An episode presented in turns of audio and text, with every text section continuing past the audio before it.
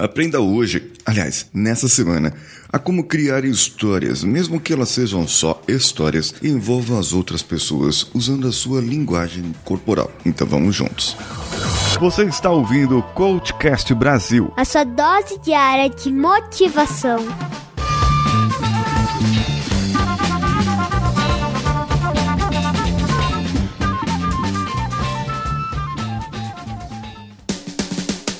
Alô você, eu sou Paulinho Siqueira e esse é o Coachcast Brasil e você está aqui hoje para aprender a criar o seu storytelling. Storytelling é muito mais do que contar histórias. Você já viu alguma pessoa contando histórias de verdade? Aquelas que vão em shows, em parques, em, é, em locais um, como SESI, como Senai, uh, pessoas que se dedicam a ser contadores reais de histórias. Elas pegam boneco, elas pegam instrumentos musicais, elas envolvem a criançada e trazem a atenção das crianças para si, para que as crianças participem também daquela criação de história. Muitas vezes as pessoas querem falar no YouTube, no, num vídeo do Nugget do, do Instagram, ou quer fazer um podcast, mas ela não tem o envolvimento das outras pessoas, ela não sabe como envolver as outras pessoas, e é essa a intenção desse episódio de hoje: trazer o envolvimento das outras pessoas. Veja que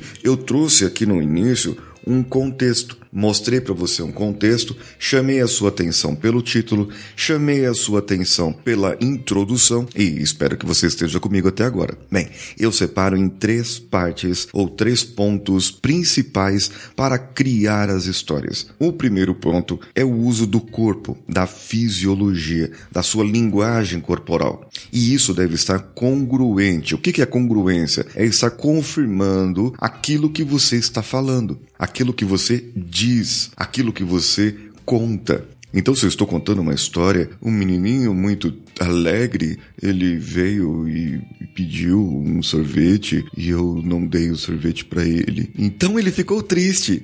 Percebe na minha voz que há incongruência. Porque eu, eu, falando diferente daquilo que aconteceu. As emoções que eu trouxe pela minha voz não são as mesmas emoções que eu contei, que eu falei. Portanto, isso deve estar congruente com o seu assunto, com a sua história. Bem, uso do corpo, uso do corpo inteiro. Você precisa usar o seu corpo inteiro. Se você estivesse num vídeo parecendo sua cintura para cima, você vai usar sua cintura para cima. O seu rosto precisa transparecer a emoção.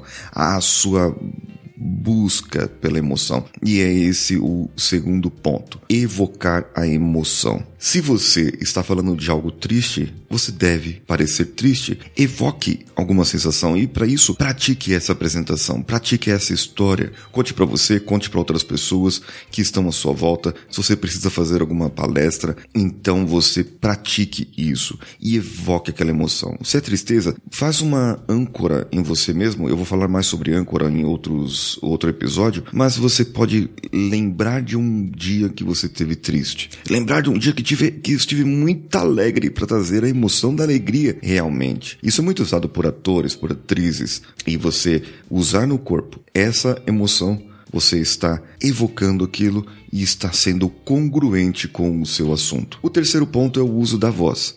Você pode estar com a voz baixa, triste e ameno, diminuindo o ritmo da voz. Você faz com que as pessoas prestem mais atenção esteja esperando algo impactante por vir, algo que vai mudar todo o assunto, algo que vai dar um plot twist na história. É exatamente isso. Perceba que o uso da voz, ele deve ser praticado. Essa modulação da voz, ela deve ser praticada. E esse foi um desafio que eu tive do próprio John Grinder, lá na programação neurolinguística, quando eu fiz um curso com ele de treinador de treinadores. E eu tenho essa prática de ensinar outras pessoas a treinar e o storytelling está dentro disso.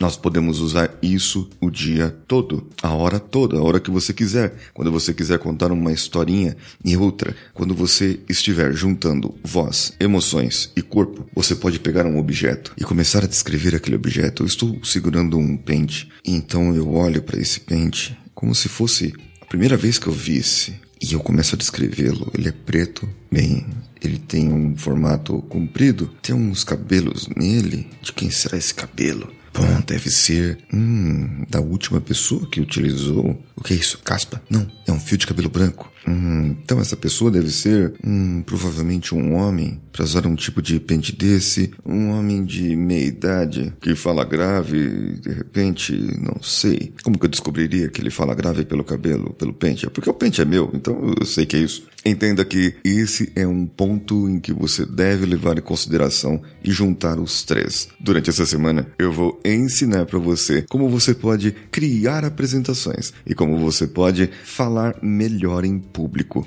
Gostou desse assunto? Comenta comigo lá no meu Instagram, arroba o Paulinho Siqueira, que sou eu. Um abraço a todos e vamos juntos!